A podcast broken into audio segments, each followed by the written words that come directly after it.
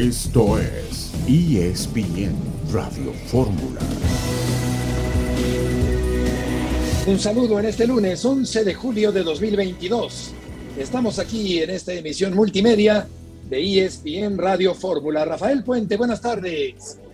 Hola, ¿qué tal, Beto? ¿Cómo estás? Buenas tardes, como siempre, un gusto. Igualmente, Rafa, qué gusto saludarte el día de hoy. Checo Pérez chocó en el Gran Premio de Austria, tiene que abandonar en la primera vuelta. Djokovic, a pesar de ganar Wimbledon al irreverente Kyrgios, es séptimo en el ranking ATP a pesar de ganar este torneo tan importante sobre la grama de Inglaterra, el eh, número 21 de Grand Slam para Djokovic. John, buenas tardes.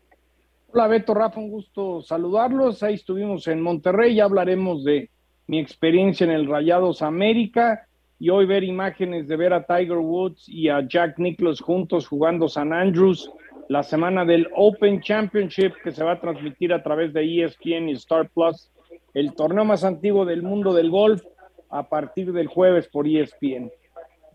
Perfecto, John. Ninguno de los cuatro grandes pudo ganar el fin de semana en el fútbol mexicano. Increíble lo que le pasó a Pumas, imperdonable. Pésimo manejo de partido del equipo universitario que iba ganando 3 a 0 al conjunto de León Mazatlán cayó ante Tigres 1 por 0, Puebla 1 al 1-0 al Santos, Cholos 0, Juárez 2, León y Pumas empatan a 3. El Atlético de San Luis fue a ganarle a las Chivas en Guadalajara. Será presentado en las próximas horas Santiago Ormeño como atacante de las Chivas. Monterrey derrota 3 por 2 al América.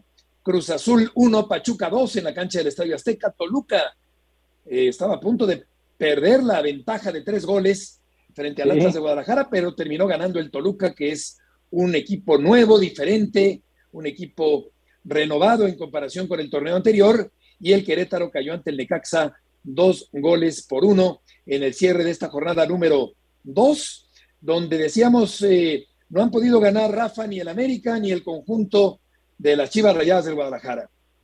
De preocuparse lo de Chivas, ¿eh? Lo de América pasa un poco por otro lado, ¿no? En realidad pierde un partido, igual no lo puedo haber perdido y creo que ya nos comentará el detalle, John. Pero para destacar, ¿sabes qué? Lo de Toluca. No puede, no puede ser juegues 20 minutos con, con una idea, con profundidad, que, que hagas tres goles, son tres goles de ventaja contra el subcampeón y termines con el Jesús en la boca, ¿eh? porque es cierto que le pasó a Pumas, pero de distante y a Toluca le estaba pasando de local y lo favoreció el árbitro porque no marcó un penal clarísimo. ¿eh? Clarísimo, un penal eh, a favor del Atlas que no se marca en la recta final del segundo tiempo. El Atlas no contaba John con Furch ni con Quiñones, de cualquier forma no te puedes descomponer de esa manera como en la primera parte y termina el Toluca por ganar sufriendo de más al equipo del Atlas de Guadalajara, el bicampeón del fútbol mexicano.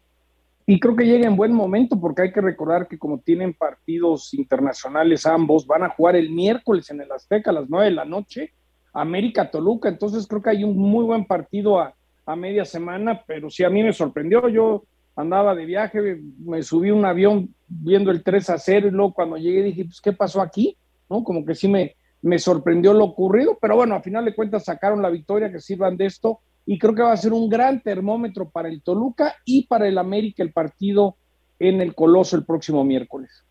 Sí, yo destacaría a Rafa Fernando Navarro, que es muy inteligente, es muy dinámico, muy participativo, un jugador realmente de alto nivel. Qué pena que no haya pasado más tiempo jugando con la selección mexicana, pero no cabe duda que Navarro aporta mucho en el ataque del equipo rojo de Toluca.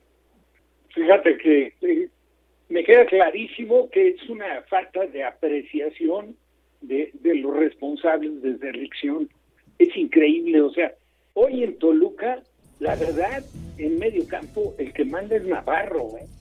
y es el que le pone sentido, y aparte el que aparece con peligro, dijo, lo hizo ahí, Totalmente. un gol. No, no, no, increíble que nunca, o sea, que no lo hayan tomado en cuenta. Vamos a la primera pausa de la semana y volveremos enseguida en ESPN Radio Fórmula.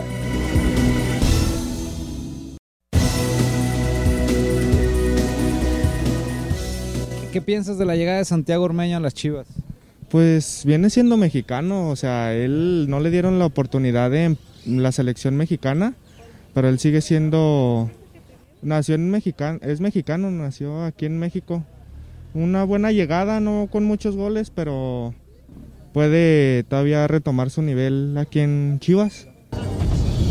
Pues pienso que, pues mientras venga a aportar, es bueno, ¿no? O sea, sabemos que, que no jugó con la selección, pero pues es más por berrinche del Tata, ¿no? Que no quiso jugar, no se quiso llamarlo. Pero pues él es mexicano, él es mexicano y aunque sí se modifica la regla de que no va a jugar con, con la selección mexicana, pues sí, este, mientras venga a aportar y, venga con las ganas, con la actitud que debe de venir a, jugar en Chivas, pues bienvenido, ¿no? Bienvenido sea. Eh, pues mientras venga a sumar, para mí es bienvenido, ¿no? Yo sé que ha habido muchas controversia por lo del tema de Perú y todo, pero pues al final es mexicano. Ojalá y pueda venir a, aportar al equipo. Sabemos que su cuota goladora no es tan alta, pero pues aquí todo puede cambiar. Jesús Bernal toma el pulso de la afición chiva sobre la llegada de Santiago Ormeño, mexicano por nacimiento al equipo del Guadalajara. El sábado por la mañana en Twitter confirmábamos el arreglo que alcanzó Ormeño con el Guadalajara para jugar con el equipo de las Chivas Rayadas, un año de préstamo con opción a compra y será pronto la presentación de Ormeño. Jesús, qué gusto saludarte. ¿Cómo quedan los estatutos del Guadalajara ahora que llega Santiago Ormeño al conjunto tapatío?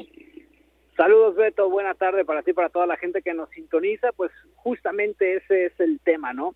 Eh, Santiago Ormeño puede jugar en Chivas porque los estatutos que había implementado el señor Jorge Vergara en paz descanse el 7 de noviembre de 2012 quedaron anulados.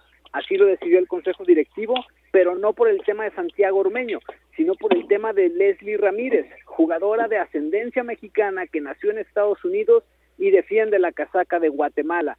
Con el afán de poderla fichar para Chivas Femenil, el Consejo Deportivo y Administrativo en su momento se reunió y tomó esa determinación en el mes de febrero de 2022, eliminando así esta, este estatuto o esta regla que había impuesto el señor Jorge Vergara, donde decía que en Chivas solamente podían jugar mexicanos y que defendieran la casaca de la selección nacional. Así es que con esto, a nivel institucional, Santiago Ormeño se convierte en el segundo jugador que podrá aportar la casaca de Chivas, pero que no necesariamente defienda a la selección nacional mexicana de fútbol, toda vez que él ya decidió eh, defender los colores del equipo de Perú.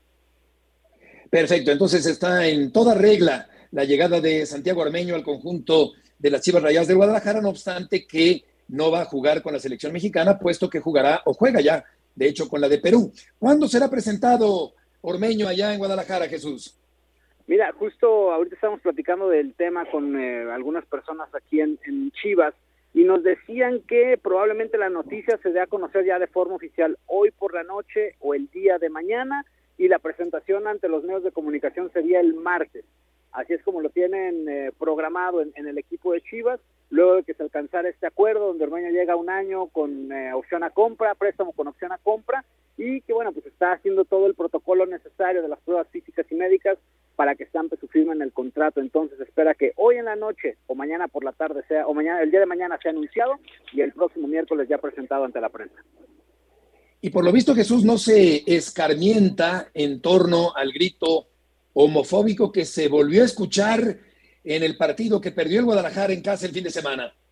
No, de hecho no, Beto, y, e incluso el partido tuvo que ser eh, detenido por algunos instantes cumpliendo con este protocolo que se estableció dentro de la Liga MX el fútbol internacional, porque pues, la molestia de la gente por el resultado era evidente y trataron de desquitarse de esa manera, pero no es la primera ocasión, Beto, de hecho a la selección mexicana ya los gritos homofóbicos en Guadalajara le costaron una multa en aquel proolímpico que se disputó en el Estadio Akron y desafortunadamente no de, en otro volvemos a escuchar estos gritos ahora en el Chivas contra San Luis.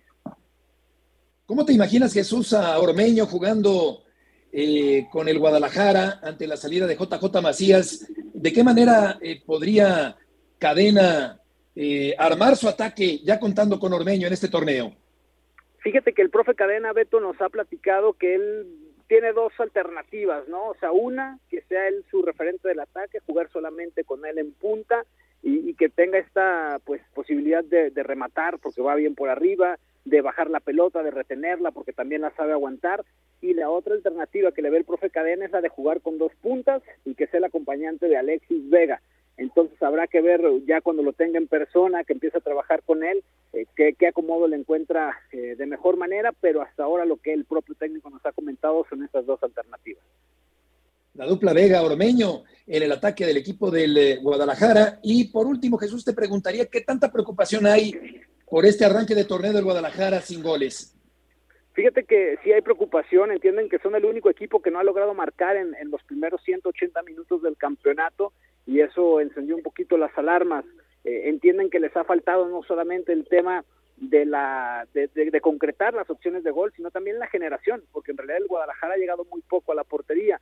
El profe Cadena pues estará enfocado en trabajar con ese tema durante la semana y también en adaptar cuanto antes a Santiago Ormeño, porque evidentemente es la apuesta que tienen para el ataque del equipo en lo que resta de la temporada. Jesús, muchas gracias por la información. Buena tarde. Buenas tardes. Yo creo, John, que habrá que poner cuanto antes a Ormeño, que ciertamente ha estado distanciado del gol, pero que puede recuperar la senda goleadora ahora con la camiseta del equipo del Guadalajara. Es un parteaguas en su carrera, es decir, él metió goles en Puebla, lo llevaron en León, no le dieron la oportunidad, pedía gritos la oportunidad, llegó en el rebaño y esto es lo que va a determinar muchas cosas de, de Ormeño, si realmente tiene ese nivel, si puede tomarse eh, la presión que significa jugar en el Guadalajara. Me encanta, su papá debe estar vuelto loco, le mandamos un abrazo al Bengala, pero bueno, la vida es de oportunidades, llegó la de Santi Ormeño y esperemos que la sepa aprovechar. Me dijo que te vio, platiqué con él, eh, con, eh, con, Walter Ormeño, con su padre el sábado muy temprano y el viernes por la noche también averiguando qué pasaba con Ormeño. Y bueno, vamos a verlo, es un delantero, Rafa, muy alto, es un delantero fuerte, internacional eh, peruano, tiene la doble nacionalidad porque tanto su papá como su abuelo nacieron en Perú. Y Ormeño, eh, vamos a ver si puede ser la solución goleadora, Rafa, del equipo de las Chivas. Iba así por, por Ormeño, ojalá, ojalá sea. Es, eh, para Ormeño me parece que es una oportunidad inmejorable, inmejorable porque sí le costó mucho trabajo, tú lo sabes, ver tú igual, John, y por supuesto yo conocemos a Walter, papá, yo conocía perfecto a Walter, el abuelo, que fue, además, yo también. fue, fue portero de Boca Junior y de la selección de Perú. Y en México, de la América, estuvo en con conjunto de Morelia, etcétera. Pero bueno, eh, para él inmejorable la oportunidad. Ahora, quieras o no, el centro delantero siempre es dependiente del funcionamiento de un equipo. Y si Chivas no encuentra la profundidad por los costados para tratar de cumplir con una llegada y aprovechar a lo mejor el físico de Ormeño, que ya tiene su, su, trayectoria y que aparte acompañada de mucho mérito, ¿eh? porque mira que le taloneó, pero en serio, para poder llegar a convencer a alguien que lo pusieran y con goles responder y ganarse un sitio y adquirir un prestigio y despertar el interés de la gente de, de Perú, empezando por el técnico Gareca. Entonces, yo creo que todo esto pues se había disminuido muchísimo en su salida al León, muy poca participación, la verdad no lo toman mayormente en cuenta, pero se hace bien el León si lo tiene ahí y hay la opción de poderlo prestar con opción de venta Chivas, pues sabes que, que vaya el jugador y donde entre otra vez en contacto y que el, que el equipo empiece a, a funcionar y a poder encontrar profundidad, seguramente va a convertir unos cuantos goles, ¿no? Eso, de eso. Sí, de hecho, fíjate, John, que ya había pasado por el Guadalajara en algún momento de su carrera, lo que Rafa dice que, que, que picó mucha piedra, es cierto, eh, batalló mucho para hacerse un lugar en el fútbol mexicano, perdió un poco de tiempo en esa lucha, eh, porque pasaron años, pero ya estuvo alguna vez en el Guadalajara donde fue rechazado y ahora eh, pues finalmente recala en el conjunto de las Chivas. Algo que también me comentaban es que en algún momento dado con Mozo, con Alan Mozo, jugaron en la segunda de Pumas cuando no les daban la oportunidad de debutar. Entonces, que siempre hubo mucha química entre Mozo y, y Ormeño. Ojalá ojalá se pueda dar. Me consta que hubo un momento en el Puebla que prácticamente se iba a quedar ya sin fútbol profesional. Puebla lo apoyó, le dio un contrato bajo para que siguiera su sueño. Luego, cuando parecía que Tomás se lo podría traer, pero luego le mandaron a Oribe. Eh, son esas grandes historias, por eso lo que dice Rafa, yo estoy de acuerdo. Esta es su oportunidad. Si, si, si, si Ormeño la va a aprender y va a hacer algo y va a dejar una huella en el fútbol mexicano, comienza a partir de su llegada a Chivas. Vamos a saludar a César Caballero para hablar con respecto al conjunto del América que perdió en Monterrey, a pesar de que Cabecita ya anotó con la camiseta amarilla. César, gusto en saludarte. Hola Beto, ¿cómo estás? El gusto es todo mío. Las Águilas del América este lunes volvieron al entrenamiento después de la derrota por tres goles a dos frente al cuadro de Monterrey. La buena noticia es que Néstor Araujo pudo trabajar sin problemas este lunes con el resto de sus compañeros. Hay que recordar que salió de cambio en el partido contra los Rayados, lo hizo en este carrito médico que generalmente te indica que podría tener un problema, sin embargo, afortunadamente no pasó simplemente de calambres que experimentó durante el partido, debido a que todavía no está al 100% y todavía no está para jugar 90 minutos, sin embargo, de ahí en fuera no hubo ninguna complicación mayor. Néstor Araujo este lunes trabajó con normalidad y está listo para ser tomado en cuenta de cara al duelo contra Toluca, si así lo decide el Tan Ortiz, porque también hay que recordar que ahí está Emilio Lara reclamando lugar, está también Sebastián Cáceres, pero Néstor Araujo está listo para jugar. Sí. Volveremos contigo, César, después de este corte comercial.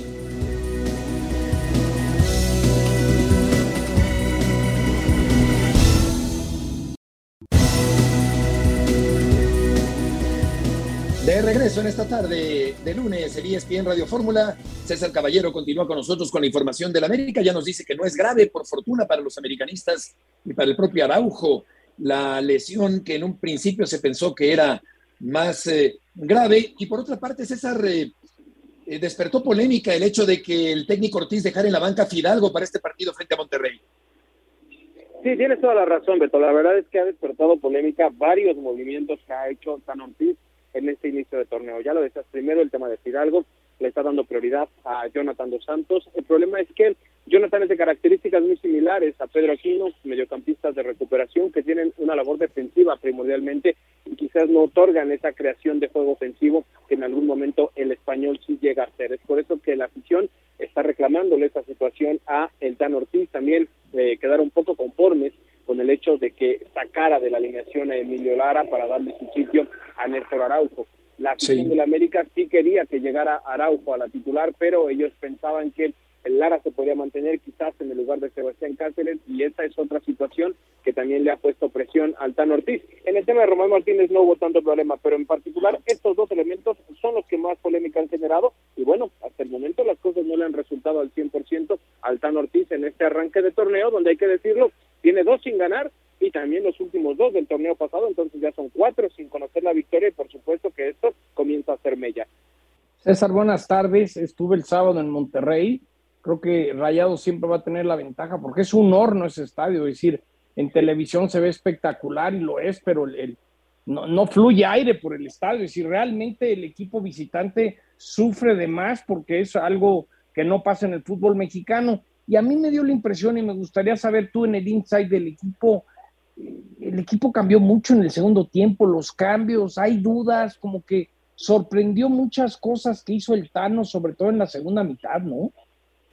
¿Cómo estás, John? Qué gusto saludarte. Primero, en este tema del aire acondicionado tienes toda la razón. Incluso esa fue una de las recomendaciones que recibió el Estadio de Rayados de cara al Mundial de 2026 por parte de FIFA. Es un horno, César, un horno. Exactamente, exactamente. Les han pedido que de alguna manera arreglen esta situación y que esté un, un clima, digamos, templado para los dos equipos y para la gente que está ahí presente. Los que están o viven en Monterrey de alguna manera están más acostumbrados, pero también no deja de ser un importante desgaste físico. En el tema de Tano Ortiz, eh, tienes toda la razón, me parece que se tarda en hacer los cambios, eh, responde ya después de que Bucetich le ganó la partida, ya después de que está prácticamente contra la pared en el partido y esa es una situación que de alguna manera está mostrando la, la inexperiencia que en algún momento todavía podría llegar a tener el Tano Ortiz. Eh, cuando llega en el torneo pasado, de alguna manera fue un revulsivo, fue eh, una pastilla para el dolor de cabeza que en ese momento vivía América, pero hoy tiene muchas cosas que resolver y saber gestionar de mejor manera la plantilla. Tienes toda la razón. Se tarda en hacer los cambios y me parece que eso es lo que le cuesta al partido, porque de cuando Sendejas que viene el empate, me parece que América en ese momento incluso era mejor en el terreno de juego. Sí, sí, sí. César, por último, se adelanta el partido frente a Toluca de esta jornada número 3 del fútbol mexicano. Sí, se adelanta para este miércoles por la noche, una prueba importante, es contra uno de los líderes del torneo, contra uno de los equipos que mejor está jugando.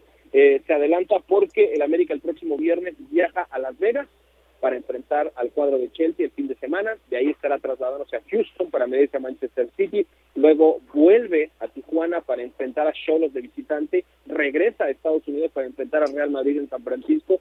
Luego vuelve a la Ciudad de México y se vuelve a ir para jugar contra León. Es un itinerario muy pesado. Son más de 12.300 kilómetros los que va a recorrer en estos 21 días donde habrá seis partidos será una exigencia importante en lo físico para el equipo y por esta razón es que se apretaron los calendarios. Vamos a ver cómo le va a la América porque malos resultados, por supuesto, van a acrecentar la presión para Ortiz.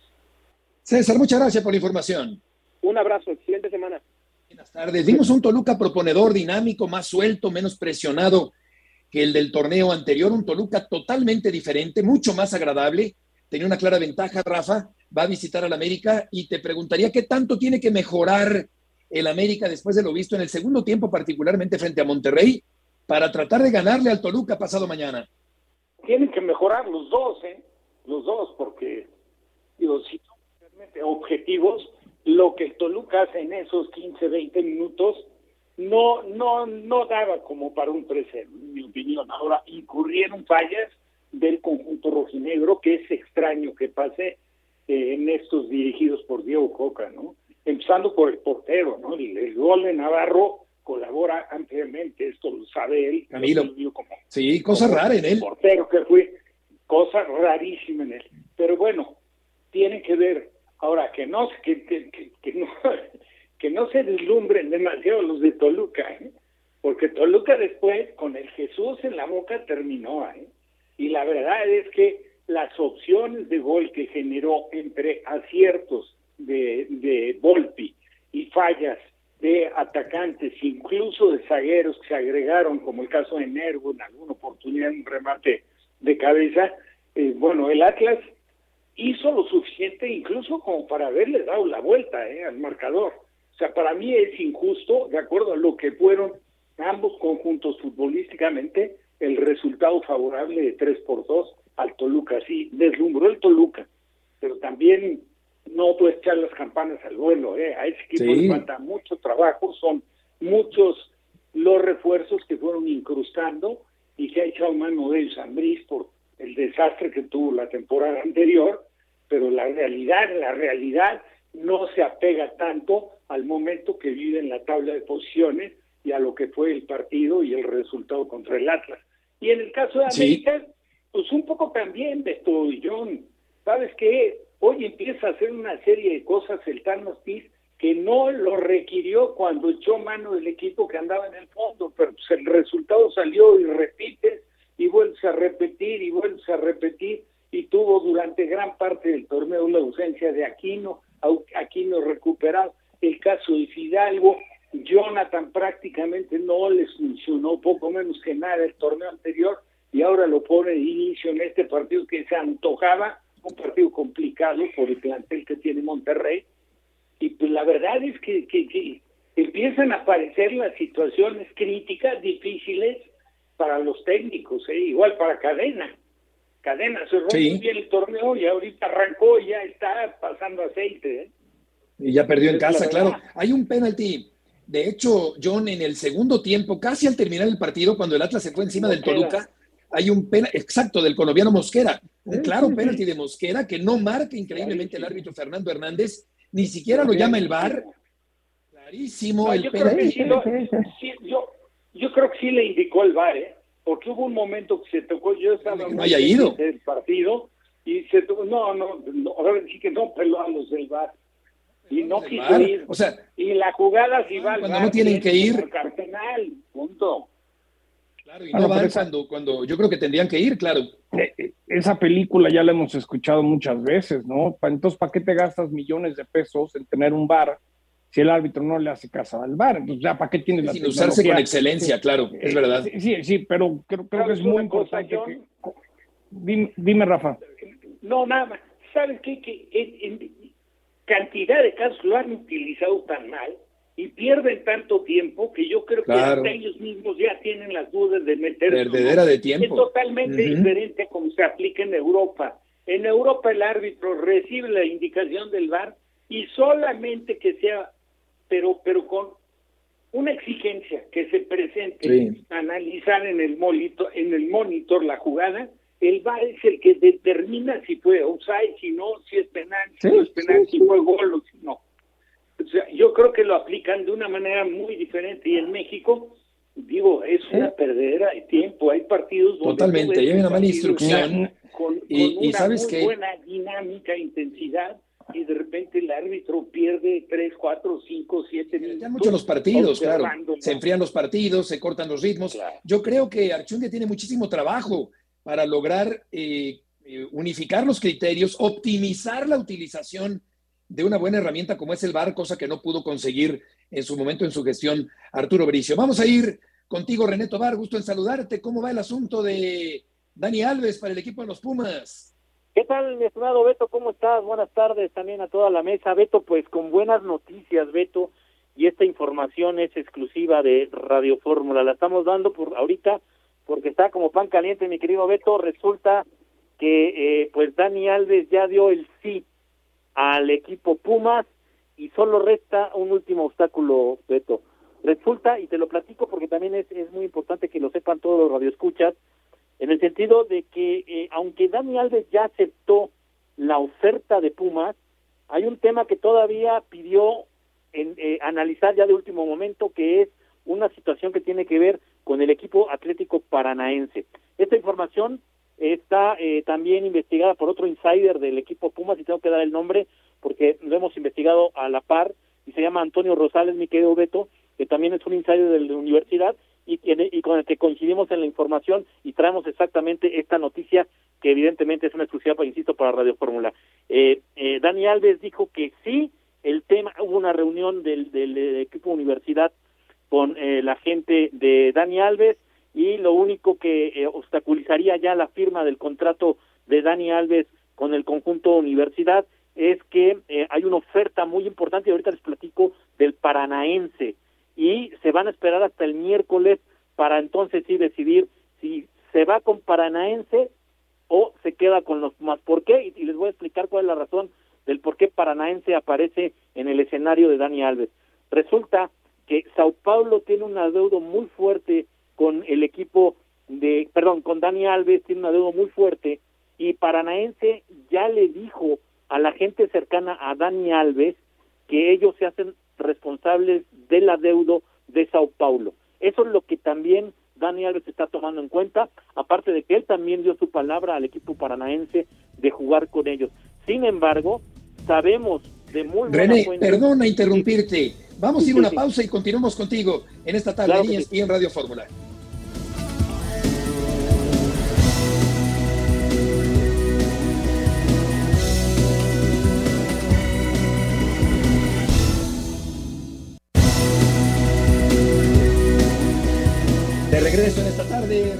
Nos informa sobre Dani Alves. Eh, René, nos platicabas que pudiera haber un impedimento por parte del paranaense para que el brasileño llegara a los Pumas de la universidad. Así es, estimado Beto, y vamos a ratificarlo nuevamente para los que no nos escucharon. Dani Alves está en la mejor disposición de firmar con Pumas y lo que en este momento detendría la negociación solamente eh, son dos cosas.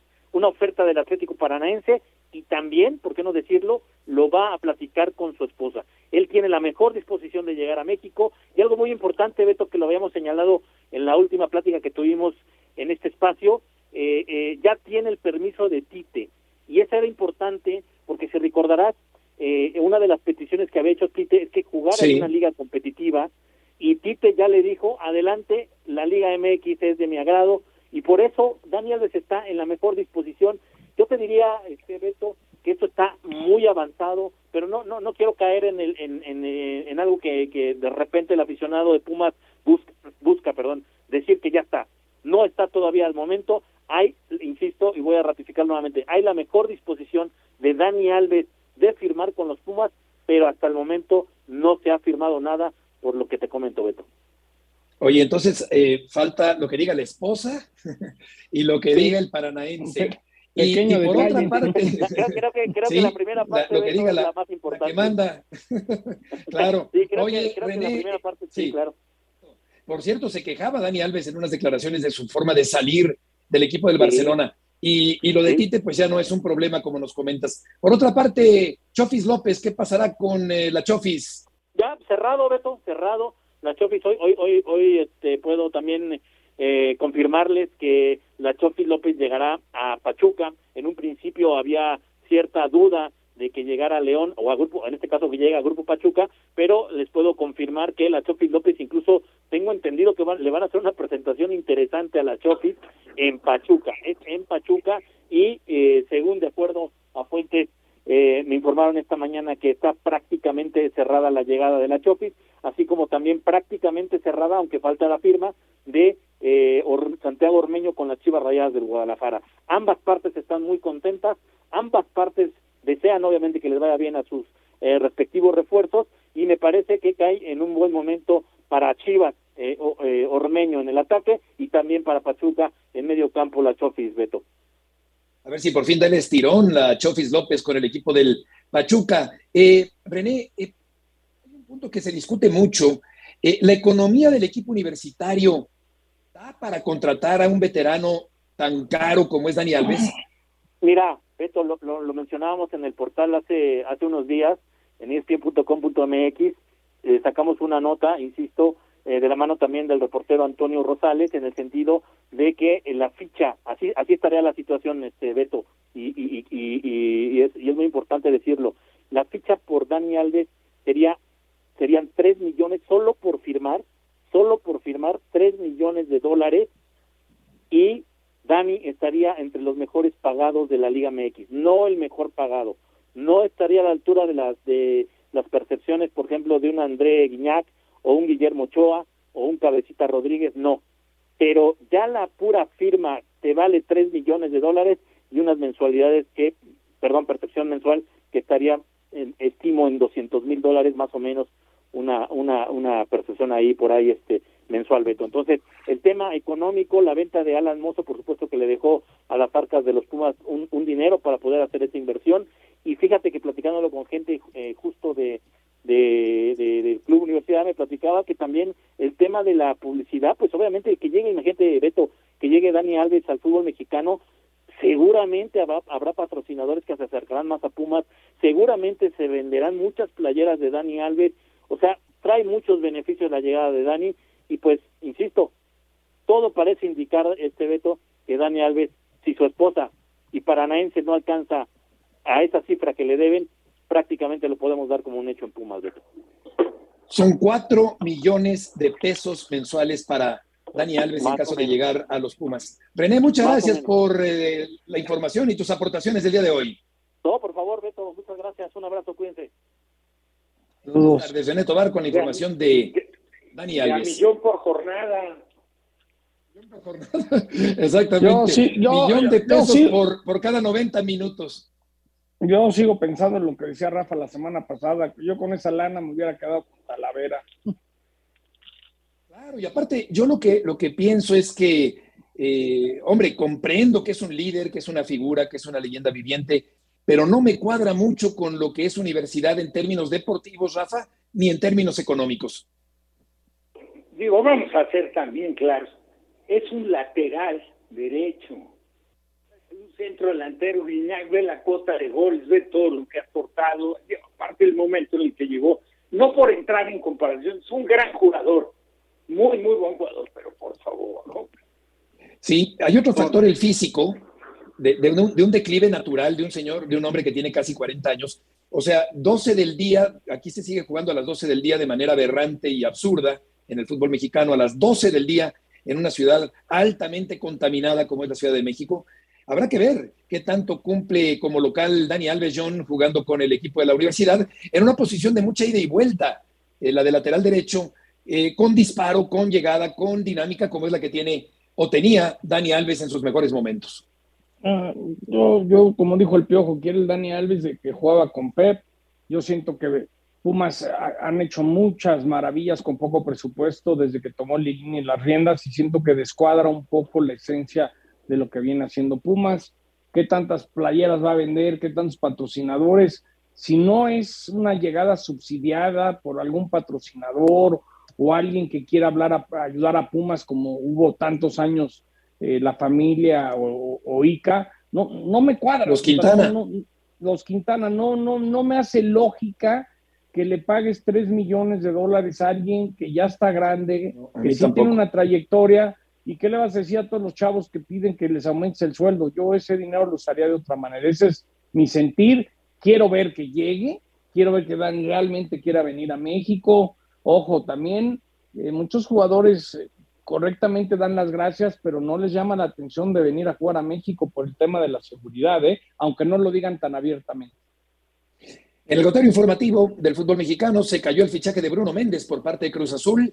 Un Cruz Azul que por lo que le vimos frente a este buen Pachuca que sigue con una tónica excelente como en el torneo anterior, hace falta que lleguen los refuerzos para la máquina cementera una vez que ya empezó el torneo. El Pachuca reducirá un 10% su aforo ante la quinta ola de COVID-19 en México. Carlos Salcedo prefiere un acuerdo de cuatro años con el equipo de Juárez y un ingreso ligeramente menor que el que percibe en la MLS. Vladimir Loroña, como decíamos el viernes, el joven defensa va a jugar con los Tigres. Soteldo pretendido en Grecia. Tigres está abierto a negociar al chaparrito, a este acorazado de bolsillo que juega bien y que es muy dinámico. El eh, eh, atacante Soteldo del equipo de los Tigres. Pancartas en contra de la Federación Mexicana por parte de un grupo de animación del Monterrey, aunque también me quedé pensando que ayer no le marcaron un penalti al Atlas, que es el equipo de supone que para mucha gente favorecen eh, o, tienen eh, sometido al arbitraje, cosa que pues yo dudaría a juzgar por lo que pasó el día de ayer, cuando el Atlas es víctima de un penal que no se marca, eh, un equipo del grupo Orlegui, un penal que no se marca a su favor. El Celta castigó a Orbelín Pineda, lo dejó fuera de la gira en México, podría ir a Lieja. Orbelín Pineda de Embelé se lista para firmar un nuevo acuerdo con el Barcelona. Pogba ya es jugador de la Juventus, al igual que Di María. Haaland fue presentado con el Manchester City. Cristiano Ronaldo no está en venta, va a seguir con su equipo, el Manchester United, para la próxima temporada. Luis Ares dijo que tiene cinco o seis ofertas de equipos del MLS y Rooney, el legendario Rooney, será el técnico del DC United de la MLS. Y también decir que en los próximos días es el juego de estrellas de grandes ligas en Dodger Stadium y ahora el sindicato de trabajadores del estadio amenazan con huelga, que no están de acuerdo lo que les pagan sus prestaciones. Entonces no vaya a ser que de repente el juego de estrellas lo tienen que mudar de estadio porque los empleados de Dodger Stadium se van a la huelga y van a hacer una manifestación. Eso surge el día de hoy. En el mundo del eh, tenis, en el gotero de otros deportes, eh, un buen partido, buen partido a secas, yo diría, seguramente lo vio Rafa, ahora lo comentamos, entre Djokovic y Kyrgios, que ya ven cómo es de irreverente, de, disperso, de desafiante, de parlanchín, pero además es un gran tenista, creo yo, Kyrgios, pero no acabó por darle tanta pelea a Djokovic, que es más frío y más preciso y termina ganando el partido de la final de Wimbledon el día de ayer. A pesar de que ganó Djokovic, eh, puso en duda su participación en el Abierto de Estados Unidos y es séptimo del mundo. Roger Federer no aparece en la clasificación del ATP por primera vez en 25 años. Y lo contradictorio, eh, Elena Rivaquina, la rusa, que juega por Azerbaiyán, se coronó en singles femeniles en Wimbledon después de tantos problemas por la cuestión de la guerra entre Rusia y Ucrania. Julio Urias, indecisión en la victoria sobre los cachorros. Los Bravos adquirieron a Robinson Cano de San Diego y Otani es nombrado All-Star como pitcher y como bateador. Pero Kirchhoff no alcanzó a darle tanta pelea, Rafa, a Djokovic el día de ayer? Antecedente, no, no, nada que ver con lo que representaba una final de Wimbledon, ¿no? Que yo creo que el, sueño de todos los tenistas, cualquier tenista, pero con victorias de, de Kyrgios sobre Djokovic en dos oportunidades que se habían enfrentado. Entonces, sí entiendo la personalidad de este hombre, no la comparto mucho, o sea, sí me parece que raya en el renglón de irrespetuoso, de pues, auténticamente destelado, porque pues, de rebelde. Todos. De, Corriente por momentos, ¿no? Pero, pero ¿sabes qué? Pero ya lo agarró como por sistema, ya es parte de su estrategia. Y a mí me parece que tiene una calidad como tenista, unas condiciones para dejar de lado ese tipo de, tonterías. Para Fernalia. Y dedicarse a jugar con seriedad, porque mira, tiene un servicio, bueno, impresionante. Y tiene, tiene características, tiene el, físico, tiene toda la infraestructura de ser un tenista, el revés que tiene. Y yo digo que desperdicia mucho por, por, por entrar o hacer el juego que... Por hablador. polemizar y discutir con el juez y, y voltear y increpar de alguna forma al público y a los rivales, tratar de intimidarlos y meterse en problemas que no le digo no no vienen al caso, ¿no? Para mi gusto. Ahora, al final de cuentas, se la puso cómoda Djokovic, porque Djokovic le ganó lo que sea que es bastante fácil, ¿eh? Sí. No, fue un gran partido, le ganó sin, sin despeinarse mucho eh, Djokovic este, este partido. Ahora platicamos, John, contigo también de la Fórmula 1, porque ya está Alex Pombo. Eh, Alex, ¿qué le pasó a Checo Pérez el fin de semana? ¿Qué tal? Gusto saludarlos. Y bueno, desafortunadamente no fue el fin de semana que queríamos. Tuvo ese contacto en la carrera con George Russell, que para mi gusto creo que podría haber tenido un poco más de paciencia Checo. Desafortunadamente sintió que tenía un buen auto, que había hecho la carrera sprint, pues le dio confianza, viene el error, eh, un incidente de carrera, George Russell posiblemente podía haberle dado más espacio, pero por la trayectoria y la línea que traía George Russell realmente era difícil eh, eh, que no le pegara a Checo, Checo sí le da espacio, pero al final no fue suficiente. Sí, efectivamente, ha dado mucho de qué hablar. no hubo mayor daño en cuanto a lo físico, ¿verdad? La protección a los pilotos es enorme ahora, Alex, en estos tiempos. Sí, totalmente, no hubo realmente nada eh, que lamentar, inclusive el auto eh, quedó ligeramente dañado, pero decidieron retirarlo porque se dieron cuenta que no estaban avanzando demasiado en posiciones y los motores tienen cierto kilometraje, las piezas, entonces decidieron mejor abandonar y no arriesgar o trabajar más el motor de lo normal. ¿Cómo estás? Buenas tardes. ¿Qué, hubo mala leche en lo que se quejó el, checo, es decir, sí puede haber evitado pegarle o tu experiencia te dice que era inminente que iba a pasar. Mira, la verdad es que era inminente que iba a pasar y, y, hay que ser fríos. Obviamente estamos del lado de Checo y como mexicanos lo apoyamos, pero si tú estás del lado de los británicos van a decir que George Russell no tenía para dónde ir y no tenía eh, nada que hacer. El problema de ahí es que esa era, era una curva tan cerrada que George Russell al venir en esa línea interna, automáticamente las fuerzas físicas te van a empujar el coche hacia el exterior. Y es lo que pasa. Además, Checo eh, ya pensaba que había librado bien a George Russell y se cierra ligeramente para tratar de hacer una mejor línea y ahí es donde viene el acto. Al final fue culpa de los dos, inclusive Helmut Marco dijo que ya lo habían platicado, no lo creo porque Helmut Marco también es muy dramático, eh, la verdad eh, podía haber tenido un poco más de paciencia Checo, pero pues el hubiera no existe y ahora es fácil decirlo que cuando estás en la en, en la calentura, en la entrega, en, el momento del arranque, que la verdad es mucha, mucha, mucha intensidad. Eh, ahora escuchamos a Rafa. Solo te preguntaría por último, Alex, ¿cuál sería tu balance de media temporada para Checo Pérez? Pues ya una temporada de altibajos, donde lo hemos venido mencionando cada vez que estamos con ustedes, eh, necesita constancia, necesita esta segunda mitad de la temporada ser constante, aprender de los errores que ha cometido en esta primera mitad, una eh, primera mitad de subidas y bajadas y esperemos que pueda recuperar eh, posiciones y no lo dudo porque el campeonato está muy intenso para Red Bull, Ferrari y se está metiendo Mercedes.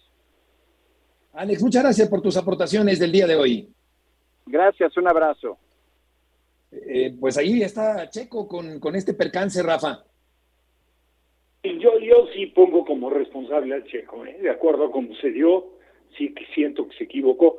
Y sobre todo con el antecedente de la última carrera, la última carrera después de haber arrancado eh, X atrás, de repente se va a Pix y termina por, por estar y competir desde el último lugar y, y, cierra, y aparte cierra con autoridad y con todo merecimiento en segundo lugar.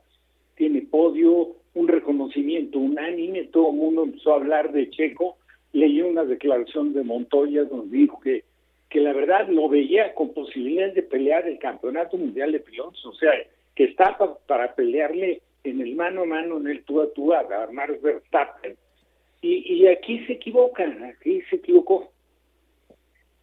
Sí. Un piloto agresivo, porque eso lo ha distinguido, pero bueno, hay momentos que siguen ser un poco más prudentes, sobre todo si sabes que tienes un auto que es un auto muy competitivo en la carrera sprint que se hizo el día anterior, se vio claramente que era un coche muy competitivo el de Checo.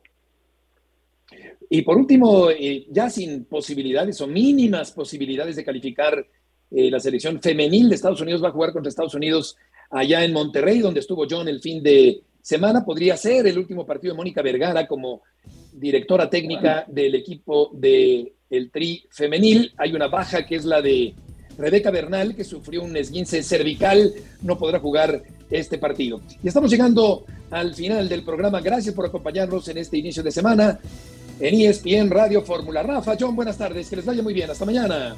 Buen provecho. Provecho, John. Que estén bien. Chao. Buenas tardes, igualmente.